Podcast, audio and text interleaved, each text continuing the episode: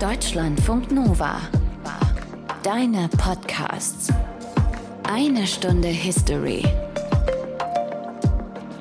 Mit Maike Rosenplanter.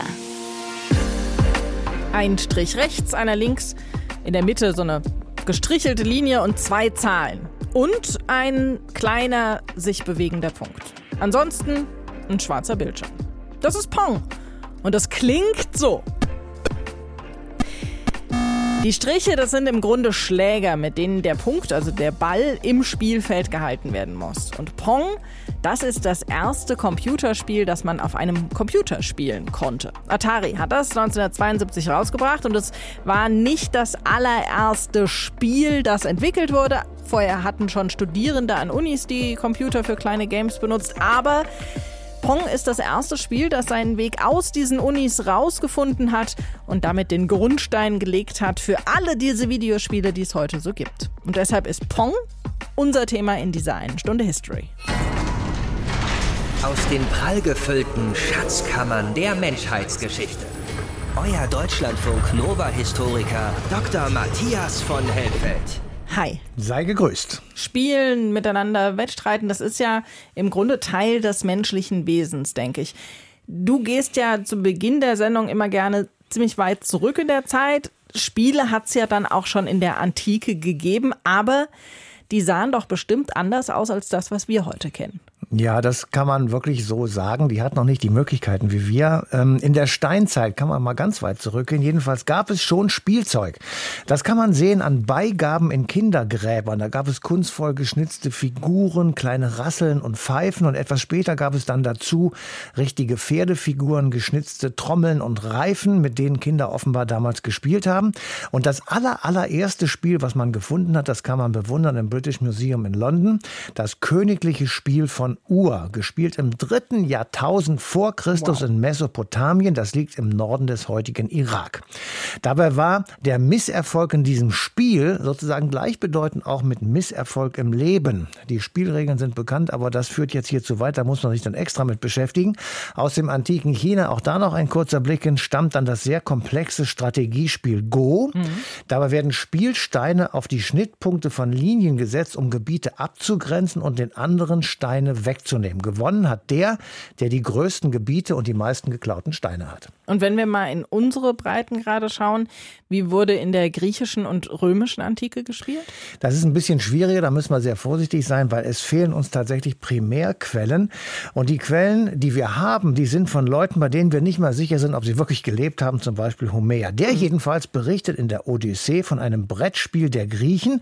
Das muss so ähnlich funktioniert haben wie das heutige Schach. Dann gab es Geschicklichkeitsspiele, vornehmlich im Übrigen bei Trinkgelagen. Und dann existieren einige Zeichnungen auf Tonscherben, die man als Bilder von Spielen bezeichnen könnte. Bei den antiken Römern, also etwas später, da spielten die Kinder mit Kreiseln oder Würfeln. Für die Jungen gab es Schwerter aus Holz oder Figuren von Gladiatoren. Und bei den Mädchen, da gaben die Eltern Miniaturmöbel oder kleine Puppen mit Gelenken. Also, da hat sich schon vieles von dem gezeigt, was wir heute auch noch kennen.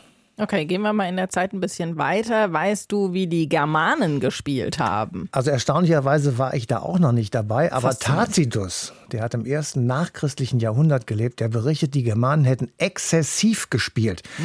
Die hätten Haus und Hof, ja sogar ihre Kinder als Pfand eingesetzt, also sehr hohes Risiko gegangen. Sie hätten sich auch sogar selbst eingesetzt und bei einer Niederlage hätten sie sich gefühlt, als seien sie von den Göttern verlassen. Das Leben wäre dann nichts mehr wert gewesen und dann gingen sie auch, Gott ergeben sozusagen, in die Sklaverei. Aber damit war es dann tatsächlich zu Ende mit dem Beginn des Christentums. Warum das?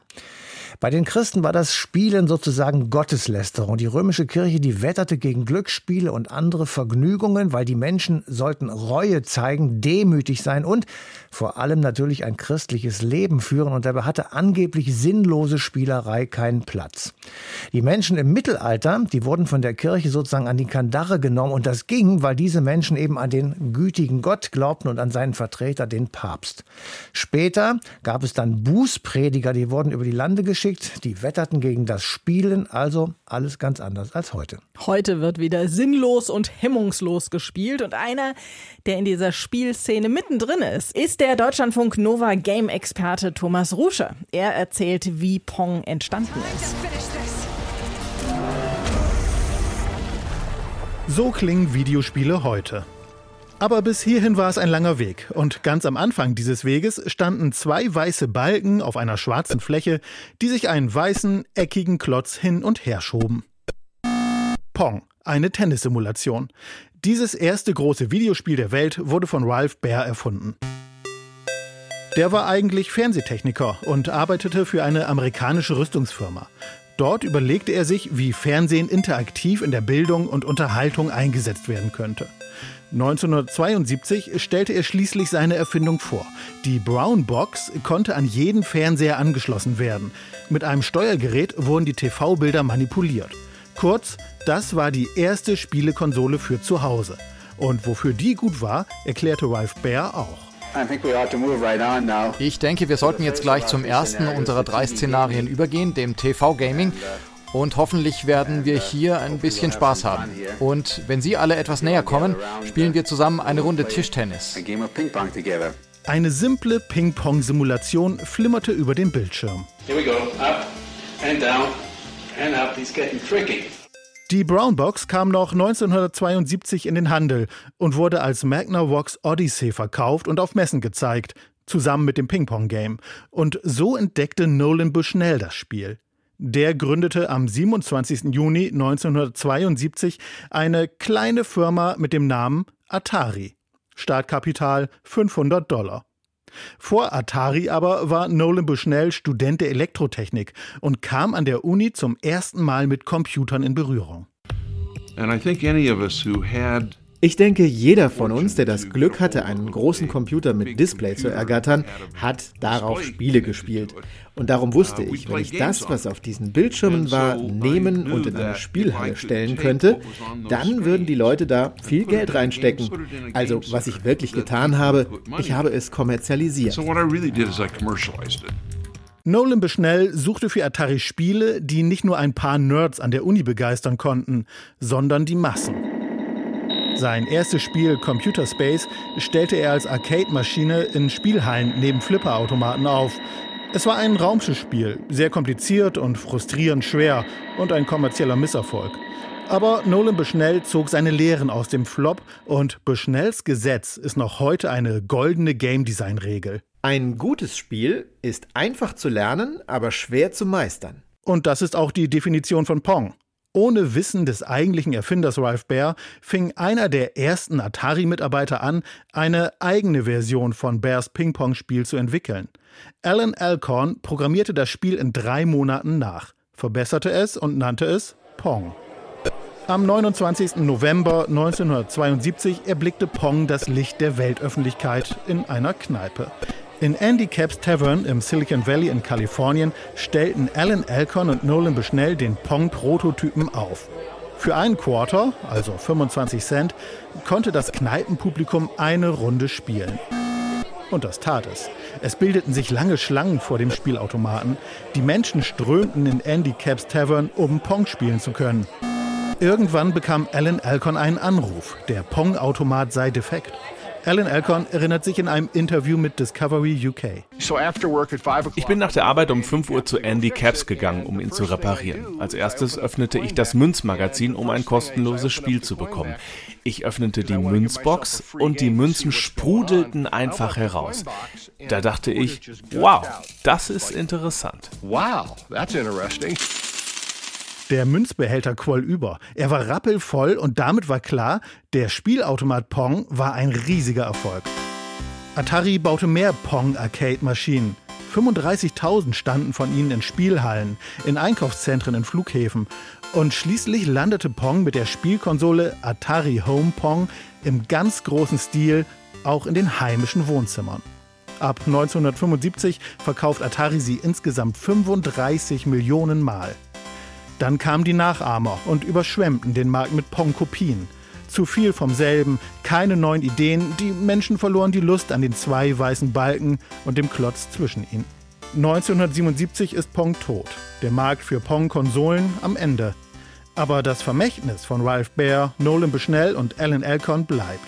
Sie haben mit Pong, dem ersten kommerziell erfolgreichen Videospiel, den Grundstein für eine ganze Industrie gelegt. Thomas Ruscher hat ja eben von diesen Spieleautomaten in Kneipen in den USA erzählt, Matthias. Ist das auch so in der Bundesrepublik in den 1960er und 70er Jahren losgegangen? Da kann ich mich übrigens noch dran erinnern, ehrlich gesagt. Also damals standen in den Kneipen diverse Geräte. Das waren natürlich in allererster Linie Geldspielautomaten mit sehr hohen Umsätzen. Die wurden mit der Zeit relativ streng kontrolliert und sie mussten einen gewissen Anteil an Gewinnen ausschütten, aber gleichzeitig wurden sie auch immer raffinierter. Nach dem Motto, der Apparat gewinnt immer. Dann kamen die einarmigen Banditen in Mode. Das waren Spiele, in denen mittels eines armartigen Griffes ein Spiel gestartet wurde. Mehrere Rollen mit Symbolen begannen sich zu drehen. Natürlich erst nachdem man Geld eingeworfen hatte. Und Gewinn gab es bei gleichen Symbolen in einer Reihe. Daneben natürlich in Kneipen die gern gesehenen Flipper, die kennt man auch heute noch. Mhm. Und Spielautomaten gibt es im Übrigen auch immer noch. Die machten einen ziemlichen Lärm, erfreuten sich größter Beliebtheit, Spielen und Frust abreagieren in einem. Wann gab es dann die ersten interaktiven elektronischen Spiele?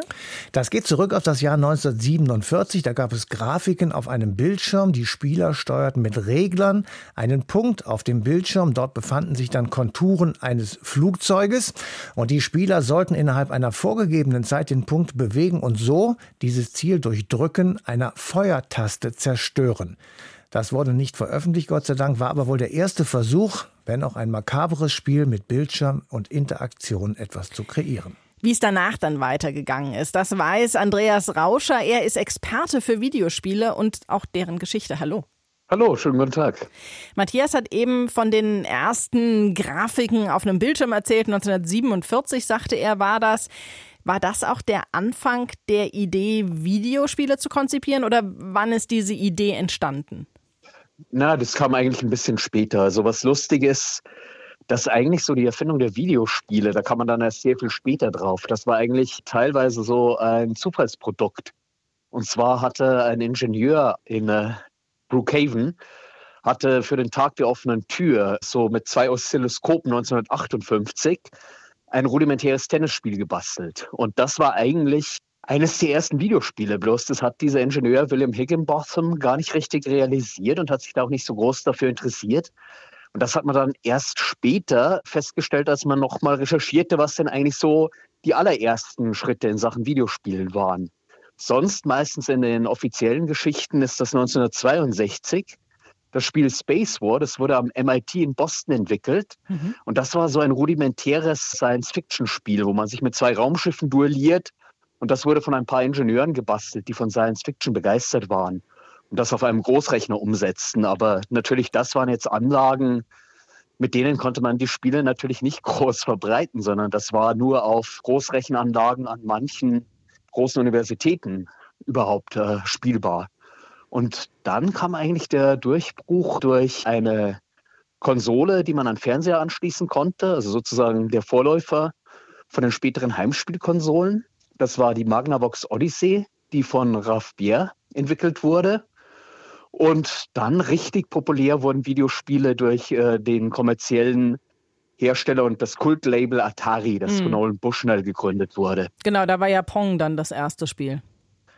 Genau, was allerdings hier spannend ist, Atari produzierte ein Jahr vor Pong schon einmal einen Videospielautomaten, namens Computer Space und der war sehr stark an diesem Space War Spiel orientiert. Das war aber den meisten Leuten zu kompliziert. Also äh, der Automat Computer Space, der entwickelte sich zu einem Flop. Und erst als man dann mit dem auch als Balkentennis hierzulande bekannten Pong einen anderen Automat konzipierte, der einfacher, zugänglicher war, ein einfaches Tennisspiel präsentierte, damit landete man den ersten richtig großen Erfolg. Waren diese Sachen denn von Anfang an als Spiel gedacht oder haben die Menschen einfach mal probiert, was man so machen kann? Also Pong war definitiv als kommerzielles Spiel angelegt. Und die davor? Da gab es dann auch lange Streitigkeiten darum, ob dies überhaupt eine originalen Nolan Bushnells Idee war. Die davor waren Möglichkeiten, dass man damit rumprobierte, was man mit der Technik äh, machen kann. Also dieses erste, dieses Tennis for Two war einfach als Attraktion für den Tag der offenen Tür gedacht. Und später aber Space War war schon ein Spiel, mit dem man auch ausprobieren wollte, was auf diesen Großrechnern möglich war. Und natürlich gleichzeitig, dass da eigentlich schon so ein Element der Nerdkultur mit reinkommt. dass es eben dieses Science-Fiction-Szenario hatte. Also was sehr stark natürlich beeinflusst war von Science-Fiction-Erzählungen, Comics, Filmen. Diese ersten Heimcomputer, die es gab, das war ja aus heutiger Sicht gesehen technischen Witz. Welche technischen Voraussetzungen mussten die Spieler denn haben, um Pong spielen zu können? Also bei Pong äh, war das schon noch relativ leicht mit diesem, ja, eigentlich brillant designten Minimalismus möglich. Also, dass man einfach nur diese Striche als Tennisspieler hatte und einen äh, kleinen Ball, den man hin und her schießt. Das funktionierte auf Automatenspielen und dann später im Laufe der 70er auf äh, verschiedenen Heimkonsolen umgesetzt. Allerdings diese Heimkonsolen waren natürlich so begrenzt, dass man darauf dann wirklich nur Pong spielen konnte. Und äh, elaborierte Grafiken gab es zu der Zeit noch nicht. Allerdings interessant dabei ist auch kulturell, denke ich, dass es eben diesen deutlichen Unterschied gab zwischen den Spielen, die in sogenannten Arcade-Spielhallen, also als Automaten aufgestellt waren. Die waren grafisch wesentlich aufwendiger als das, was man auf diesen frühen Heimcomputern realisieren konnte. Und wiederum auf den Heimcomputern etablierten sich dann noch weitere neue Genres, die heute fast in Vergessenheit geraten sind, wie etwa sogenannte Text-Adventures. Also wo man dann gar keine Grafiken hatte, sondern wo man einen interaktiven Text äh, spielen konnte, der eine Abenteuergeschichte oder ein Fantasy- oder Science-Fiction-Szenario erzählte. Mhm. Wo man dann mit so ganz grundlegenden Befehlen, vielleicht 10 bis 14 Kommandos hatte man damit. Und dann musste man eintippen, was man macht. Und der Computer zeigt einem dann immer als kurzen Text an, was auf die Aktion, die man gewählt hat, hin passiert. Wie schnell haben sich diese elektronischen Spiele dann verbreitet? Die verbreiteten sich dann schon ab den späten 70ern und frühen 80ern äh, ziemlich schnell. Also die Arcade-Spielautomaten, die wurden richtig zu einem kulturellen Phänomen. Also wie dann später auch Ende der 70er Spiele wie Space Invaders, Asteroids oder dann in den frühen 80ern Donkey Kong und Pac-Man. Mhm. Das wurden äh, regelrechte Pop-Phänomene. Sind sie ja auch heute noch, sind ja heute auch noch Kult. Genau, die werden ja auch immer wieder neu aufgelegt, sodass eigentlich dabei auch das Interessante ist, eigentlich fast schon so, wie wir es auch in der Filmgeschichte mit Remakes haben, dass bestimmte Titel so einflussreich sind in ihrem Design, in ihrem Konzept, in ihrer Ikonografie, dass diese über die Jahrzehnte hinweg auch immer wieder neu aufgelegt werden. Wie ist es denn mittlerweile mit Videospielen? Es gibt ja einen riesigen Markt dafür, oder? Ja, der Markt hat sich immer weiter ausdifferenziert. Also die Spiele sind in der Mitte der Gesellschaft angekommen und sind heute ein fester Bestandteil der Kultur. Und es ist natürlich so, dass sich auch schon mit der Einführung der Heimcomputer hat sich das so weit äh, ausdifferenziert, dass es die unterschiedlichsten Formen von Spielen gab. Und das deckt natürlich die verschiedensten äh, Bereiche ab. Also das Spektrum reicht inzwischen von Spielen, die man einfach zwischendurch auf einer S-Bahn-Fahrt spielt. Also das wären, denke ich, eigentlich auch die Nachfolger von so etwas wie den Arcade-Spielautomaten. Also das, was wir jetzt auf dem Handy haben. Genau, also einfache Spiele, die zugänglich sind, die man schnell und intuitiv auch äh, begreift. Und das wäre die eine Seite des Spektrums und auf der anderen Seite des Spektrums sozusagen die Weiterführung von diesen Text-Adventures und Rollenspielen mit äh, sehr viel aufwendigerer Grafik. Das sind Open-World-Games, also in denen man frei navigieren kann und wo ganze Welten simuliert werden und die Spielzeit äh, manchmal bis zu 100 Stunden betragen kann. Sagt Andreas Rauscher, Experte für Videospiele. Danke für das Gespräch. Sehr gerne. Spiele wie Pong von Atari sind Kult, das steht fest. Aber es ist die Frage, ob Videospiele auch Kunst sind oder sein können. Und darüber gibt es seit Jahren rege Diskussionen. Über die spreche ich jetzt mit Stefan Schwingeler. Er ist Professor für Medienwissenschaft an der Hochschule für angewandte Wissenschaft und Kunst. Hallo. Hallo. Gibt es irgendwas, woran festgemacht werden kann, ob ein Videospiel Kunst ist oder nicht?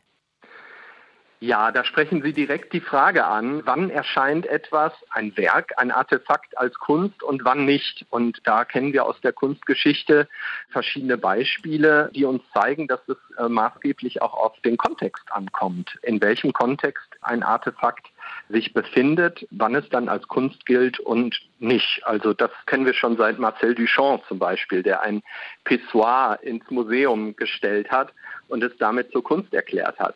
Also es kommt drauf an, ist die Antwort auf die Frage, wann etwas sozusagen im Konsens als Kunst gilt und wann nicht. Und das kann auch auf ein Videospiel, ein Computerspiel zutreffen. Kommt es auch darauf an, wie ein Videospiel aussieht, ob es eventuell Kunst ist, ob es dann erfolgreich wird? Das kann natürlich sein. Also Computerspiele sind erstmal ein audiovisuelles Medium. Das heißt also, sie zeigen uns Bilder und sie spielen uns Klänge und Töne vor. Und das, was wir sehen, ist natürlich ein maßgeblicher Teil von Computerspielen als Medium. Das heißt also, auch die Computerspielindustrie zeigt uns das ganz deutlich, denn im Marketing von neuen Spielen kommt ja immer wieder vor, dass die Grafik ganz besonders toll ist und dass sie jetzt noch realistischer aussieht als ein Jahr zuvor sodass auch die visuelle Oberfläche von digitalen Spielen durchaus ein Verkaufsargument ist. Wir wissen aber auch, dass Computerspiele nicht nur aus dieser visuellen Oberfläche bestehen, sondern ein interaktives Medium sind. Also man spielt sie auch, sind auch Spiele. Man geht mit ihnen um, man handelt an ihnen und mit ihnen. Also das interaktive Moment, das äh, interaktive Element ist ein ganz wesentlicher Teil der Computerspiele als Medium. Das heißt also, das ist auch wichtig. Ich würde sagen, dass es durchaus Computerspiele gibt, die äh, oberflächlich wegen ihrer grafischen Gestaltung zum Erfolg geworden sind. Aber wenn man tiefer geht, in Computerspiele als Medium hineinsieht, dann wird man feststellen, dass die grafische Gestaltung nur ein Teil dessen ist, was Computerspiele als Medium eigentlich ausmacht. Das heißt, egal wie schön ein Computerspiel gemacht ist, wenn die Story dahinter schlecht ist, macht es nicht den Unterschied. Zum Beispiel, wenn die Story schlecht ist oder wenn das Gameplay schlecht ist. Also wenn man nicht gut mit dem Spiel spielen kann, wenn die Interaktion schlecht ist. Also wir kennen aus der Computerspielgeschichte ziemlich viele Spiele, die zu Riesenerfolgen geworden sind, obwohl sie doch grafisch jetzt nicht so besonders sind. Denken Sie mal an Tetris. Ja, das hat jetzt vielleicht nicht so die wahnsinns realistische Grafik. Nicht so ganz. Ähm, aber das zeigt uns eben, dass auch ein ungegenständliches, eigentlich abstraktes Spiel, das sogar noch in Schwarz-Weiß auf dem Gameboy noch nicht mal Farbe hat, zu einem Riesenerfolg werden kann, weil doch das Computerspiel als interaktives Medium ganz andere Qualitäten mitbringt, die weit darüber hinausgehen, nur betrachtet zu werden. Das heißt, diese Schaffung einer neuen Welt ist eigentlich wichtiger als Fotorealismus bei Videospielen. Das könnte man so zusammenfassen, dass wir sagen können, dass Computerspiele eben die Möglichkeit haben, Systeme zu sein. Ne? Also man geht mit ihnen um und man kann dann eben auch sozusagen ganz eskapistisch in andere Welten hineingehen. Und die können natürlich ganz fantastisch toll aussehen. Das müssen sie aber gar nicht unbedingt, denn Computerspiele orientieren sich ja auch an allen möglichen ästhetischen Vorbildern. Äh, also Computerspiele spielen auf der gesamten Klaviatur des künstlerischen Ausdrucks. Also wir kennen Computerspiele vor allem im Mainstream, die sich so an Fotorealismus orientieren. Die wollen eigentlich aussehen wie Kinofilme, möglichst sozusagen fotorealistisch. Wir kennen aber auch Spiele, die orientieren sich an Cartoons aus den 30er Jahren. Oder wir kennen Computerspiele, die sind komplett als Bleistiftzeichnungen umgesetzt. Wir kennen Computerspiele, die sind aus Knetanimationen hergestellt. Wir sehen also hier alle möglichen Ausdrucksformen und Möglichkeiten, die die Computerspiele ästhetisch äh, umsetzen können. Aber alle diese Ausdrucksformen können doch Kunst sein auch, oder? Natürlich. Alle diese Ausdrucksformen können Kunst sein und können zu einem künstlerischen Ausdruck werden. Das heißt aber im Umkehrschluss nicht, dass alle Computerspiele Kunst sind. Stefan Schwingeler, Professor an der Hochschule für angewandte Wissenschaft und Kunst. Über die Frage, ob Videospiele Kunst sind oder nicht. Danke Ihnen für die Infos. Herzlichen Dank.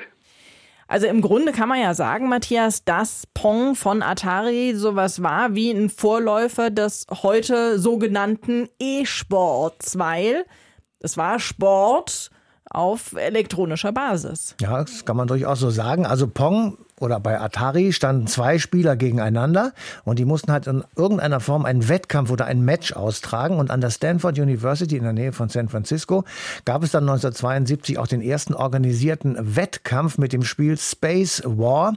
Das waren die Intergalactic Space War Olympics, also auch etwas makaber, weil dabei eben intergalaktische Raumschiffe abgeschossen werden mussten. Und gewonnen hatte der Spieler, der zuerst einen Treffer am gegnerischen Raumschiff gelandet hat. Nicht besonders geistvoll, wie ich finde, aber immerhin der Beginn des E-Sports. Heißt, E-Sport gibt es schon recht lange und heute ist es ja fast mehr Kommerz als Sport, oder?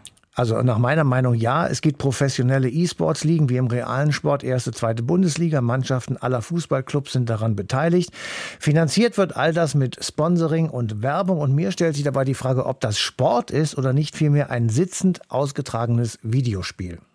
Mehr dazu kann uns Jan Schlürmann sagen. Er ist Sporthistoriker. Hallo.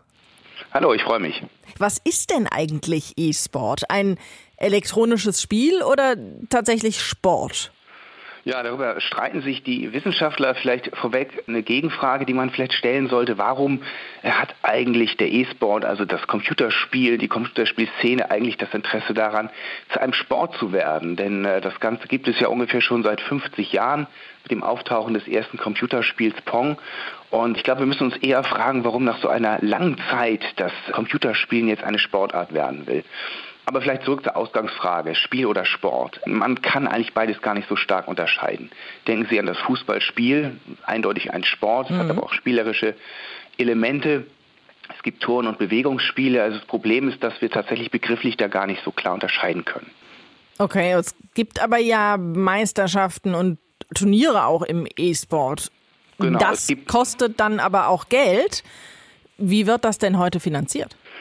Der E-Sport ist ganz klar vom privaten Sektor finanziert. Da spielt ganz viel Sponsoring eine Rolle. Die Akteure im E-Sport sind im Grunde genommen die Publisher, also die großen Spielehersteller, es gibt Ligenbetreiber, es gibt Teams, die sogenannten Clans, die Medien spielen eine Rolle. Also es ist eine sehr stark kommerzialisierte Szene, die den E-Sport kennzeichnet. Da ist eine Menge Geld unterwegs in alle Richtungen.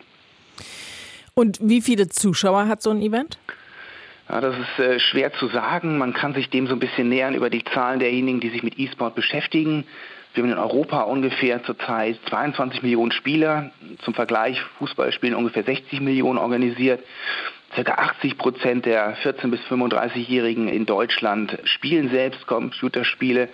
Und wir haben mal so eine Gesamtzuschauerzahl im E-Sport über die entsprechenden Portale 2020 ungefähr 590 Millionen Menschen weltweit. Also das ist schon ein ziemlich großer Markt.